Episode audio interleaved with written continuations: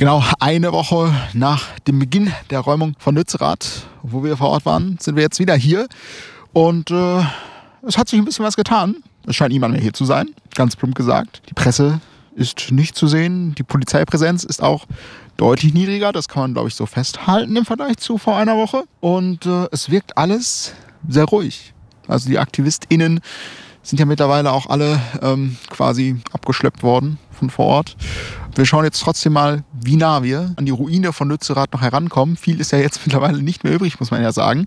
Wurde ja alles schon platt gemacht in den letzten Tagen. Worte von dir noch, Max. Es ist, es ist menschenleer hier und kalt und ausgestorben. A few minutes later. Stehen jetzt hier äh, an der Umfriedung von Lützerath. Hier ist ein Erdwall aufgeschüttet und der bekannte Doppelzaun ist hier ebenfalls noch verbaut.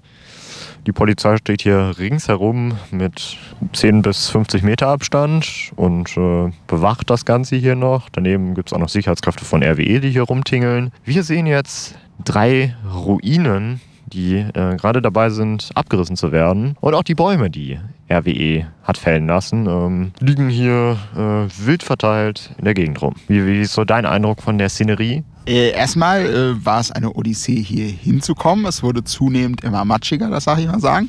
Äh, kleine Anekdote dazu. Äh, ich habe hier auch schon meinen Schuh verloren tatsächlich gerade. Und uns wurde von der Polizei gesagt, ja, ähm, wir dürfen quasi außerhalb des Walls, eines aufgeschütteten Erdwalls hier rumgehen. Äh, quasi so auf Feldern, die jetzt nicht mehr so wirklich benutzbar sind. Und ähm, ja, es ist ja matschig hier und es wird generell, mein Eindruck, recht trostlos, trotz des sonnigen Wetters heute. Es ist halt wirklich gar nichts mehr da. Also eigentlich ein reines Kontrastbild wirklich zu dem von vor einer Woche noch. Alle Bäume sind gefällt und man sieht wirklich nur noch, wie du gesagt hast, Ruinen, Überreste der ähm, paar Gehöfte, die hier stehen. Ein trauriges Bild. Ja, das würde ich unterschreiben. Ein trauriges Bild, wenn man bedenkt, wie es vor einer Woche noch aussah.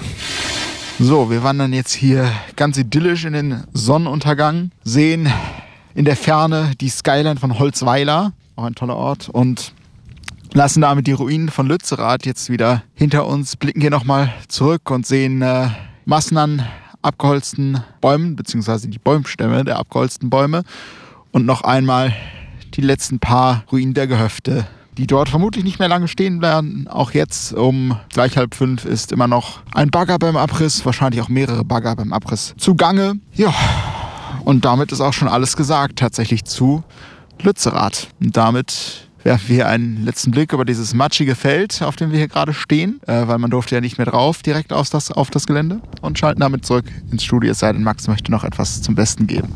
Nein. Nein. Und damit zurück ins Studio. Campus FM.